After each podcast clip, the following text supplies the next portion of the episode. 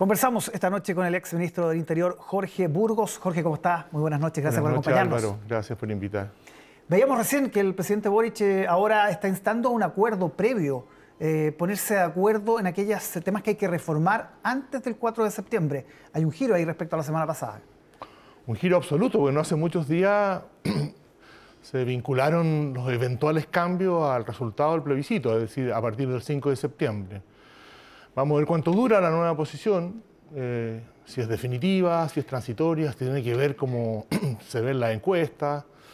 No sé, pues es extraño. Y hay que ver, resuelto ese problema, qué ofrecen cambiar. Yo soy de los que creo que hay que cambiar desde el artículo primero, donde está establecida la plurinacionalidad. Y de ahí hacia abajo, todos los artículos tienen distintas consideraciones. No solo los artículos, también la matriz de la propia Constitución. Yo pienso que la propuesta que se nos hace, y piensa mucha gente, eso es profundamente deficitaria. No es buena para Chile, no es buena para el país. En consecuencia, la alternativa del rechazo es la mejor alternativa para a partir de eso construir una buena propuesta que recoja ese sentido mayoritario de que este país quiere una nueva constitución, pero una nueva constitución que sea una buena constitución, no un retroceso o un riesgo de retroceso en tantos aspectos básicos para el desarrollo político, cultural, social del país. ¿Qué hay detrás, cree usted? Porque incluso esto va a ser institucional. las propuestas las va a recoger, vengan del PPD, del Frente Amplio, en fin, las recoge la Secretaría General de la Presidencia, o sea, algo bien institucional. Bueno, vamos a ver, porque ahí hay como varias cosas, hay dos almas, ¿no es cierto? Hay un alma que hasta horas atrás dice que no hay que cambiar, que hay que ver eso después del 5 de septiembre o después del 4 de septiembre que la prueba es sin apellido. Em, hay que ver cuál es la, Lo único que conocemos por el momento de propuestas es un listado que hizo el PP, que es interesante pero insuficiente a mi juicio. Eh, y vamos a ver que estas dos almas, estas dos coaliciones de alguna manera que convergen en, el apoyo al gobierno, son capaces de proponer respecto de, cambios, si esos cambios van a la matriz cuestión que yo creo bastante dudosa que vayan a Madrid. Aquí no se trata de un par de, de cambios cosméticos, se trata de una nueva constitución. Porque lo que está claro es que la inmensa mayoría de los chilenos, los que están por el rechazo y una parte importante de los que están por el acuerdo, están insatisfechos con la propuesta. Por anga o por manga, o, sea, o bien sea para darnos la oportunidad de una nueva propuesta completa, recogiendo las cosas positivas que puede tener, con, recogiendo lo que tiene la actual constitución en su versión reformada, recogiendo la propuesta que presentó el gobierno de Michel Bachelet en las postrimerías de su gobierno y recogiendo la experiencia internacional. Entonces hay un desafío muy importante político del punto de vista de lo que hay que cambiar. Están todos de acuerdo, son muy pocos los que creen, ahora parece que tampoco el propio presidente. Presidente que hace poco dijo que no hace mucho dijo que cualquier cosa era mejor que la actual constitución, cualquier cosa mejor que la actual constitución. Eso parece que ya se dio. Yo creo que se dio más que por convencimiento, para ser honesto, por necesidad electoral, por el hecho de que eh, las encuestas marcan de que hay un juicio de reproche, profundo en el caso de algunos, más matizado en el caso de otros, pero, pero juicio de reproche respecto de lo que nos ofrecieron los convencionales. No me refiero a, la actuación de lo convencional, esa materia que ya pasó, sino que al texto que nos ofrece. Sí. Ahora, eh, desde la centro izquierda, por el rechazo que se reunió este fin de semana, que tiene bastantes, ha tenido apariciones y, también algunas nomenclaturas, los amarillos, en fin. ¿Qué proponen si es que gana el rechazo a partir del 5 de septiembre? ¿Qué se hace a partir de eso? Bueno, yo, yo formo parte del de, eh, firmea el movimiento amarillo, no soy vocero, entonces no, no, quisiera aparecer hablando en representación de. Creo que hay cosas que pueden coincidir con lo que yo pueda decir, pero a mí me parece básico, Álvaro, primero hay que ponerse de acuerdo políticamente qué vamos a hacer y después jurídicamente. Yo creo que esos son los pasos. Políticamente creo que hay que ver que se le ofrece al país como salida frente a este intríngulo que nos han puesto los convencionales con una mala propuesta.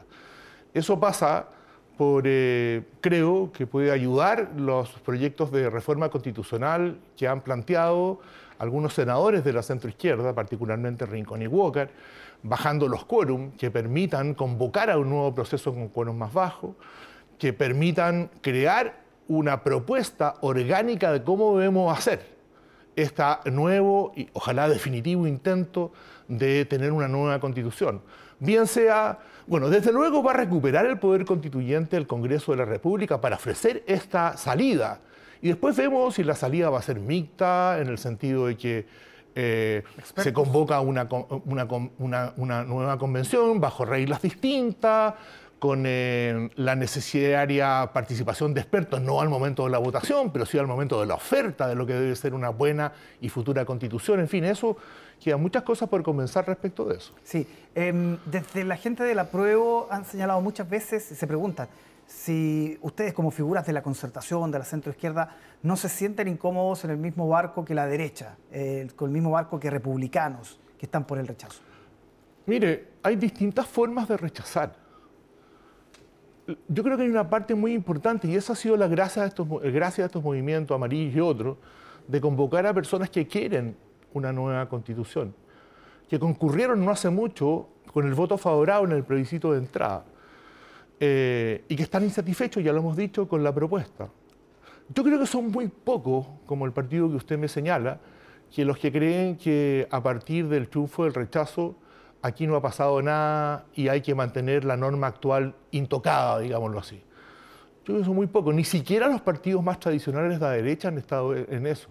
Es cierto, ya que me lo pregunta, que la UDI y RN cargan una mochila mala respecto de lo que ha sido su actitud durante muchos años en, en la búsqueda de una reforma del texto actual.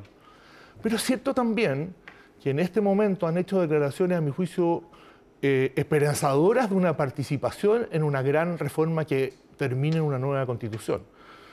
Claro, uno puede tener derecho a dudar, pero también uno puede tener derecho a dudar por el otro lado. ¿Usted cree que el Partido Comunista y los más cercanos al gobierno de don Gabriel Boric, la coalición más íntima, que siempre creyó que era un triunfo absoluto, la propuesta convencional van a estar muy disponibles a cambiar algunas cosas? Es probable que sea difícil. Yo creo que Chile el 5 de septiembre necesita que su política, sus políticos, sus representantes sean capaces de ofrecerle una salida al país, por anga o por manga, de izquierdas y de derechas. Porque el país necesita eso, lo necesita. ¿Un acuerdo tipo 15 de noviembre? Exacto, exacto. Un acuerdo para salir de, esta de, de este acto fallido, digámoslo así. Aquí hubo un acto fallido y que el propio gobierno de alguna manera lo reconoce cuando ahora vuelve sobre sus dichos. Ya no se trata de que cualquiera cosa era mejor, ¿ah? sino que hay que corregirla. Muchos creemos que esa corrección es tan profunda que requiere de un nuevo esfuerzo completo, desde el artículo primero donde está establecida la plurinacionalidad. ¿Y ahí se parte de cero, como dice el presidente Boric, si gana el rechazo, elección de constituyente? No, nunca se ha partido de cero. Eso fue un error, a mi juicio, del trabajo de la convención. Hay una historia rica constitucional en Chile, rica. Eh, elementos del 25, para no ir a la del 23, de la propia constitución actual, con sus reformas, incluso algunas normas del texto original, más allá del problema de legitimidad que tiene. ¿A alguien se le ocurriría en Chile que hay que volver a un sistema de elección presidencial en que, la segunda, que no haya segunda vuelta y el ganador lo decida el Congreso pleno? Bueno, esa norma está en la constitución eh, del 80 en su texto original. Entonces, mira, el país necesita reconocer el esfuerzo, la historia constitucional, no refundar. Este es un país que no hay que refundarlo. Tiene problemas, que duda cabe. Hay que enfrentarlo. Hay una nueva necesidad para los años que vienen, una cosa distinta. Pero por favor, este es un país. El otro día leía en el diario Clarín o en La Nación Argentina un trabajo, no sé si era un periodista o un economista, que analizaba el crecimiento eh, eh, del Producto Interno Bruto per cápita en los últimos 32, 33 años en Sudamérica. Argentina ha crecido en esos años un 37%, ¿para qué le digo Venezuela? Chile un 228%. Entonces, este es un país que hay que intentar todos los días, nuestro país, mejorarlo, pero no refundarlo. Jorge, lo último, la democracia cristiana, el papel que está jugando y además eh, los cuestionamientos a quienes desde el partido, algunos de ellos militantes históricos, el expresidente Frey, en fin, Belisario Velasco, que están por el rechazo, incluso algunos de ellos están en el, en el comité, pueden ser expulsados incluso del partido. ¿Qué le parece todo eso? Me parece muy triste el papel que está jugando la conducción de la democracia cristiana. La democracia cristiana es un partido que pasa por momentos difíciles.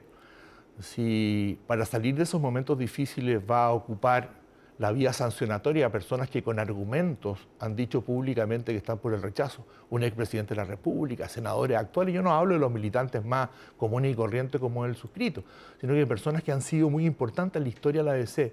La respuesta es sancionarlos. Me parece que, lejos de ayudar a un momento muy difícil anterior a estos hechos, es eh, quizás el camino de destruirla. Perfecto. Jorge Hugo, muchísimas gracias por acompañarnos esta noche. Que esté muy bien. gracias. Álvaro.